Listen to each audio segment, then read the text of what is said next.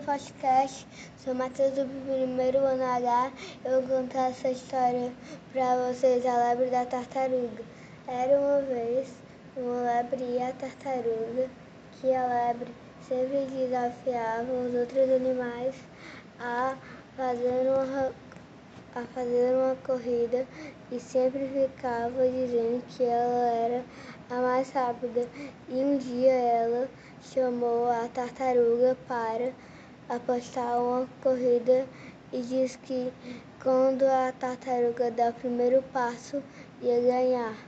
Só que na tartaruga estava tão lenta que o coelho quis dar um de sapeca e foi dormir numa árvore e começou cenoura. Aí a tartaruga passou por frente do coelho sem ele estiver sabendo e ganhar a corrida.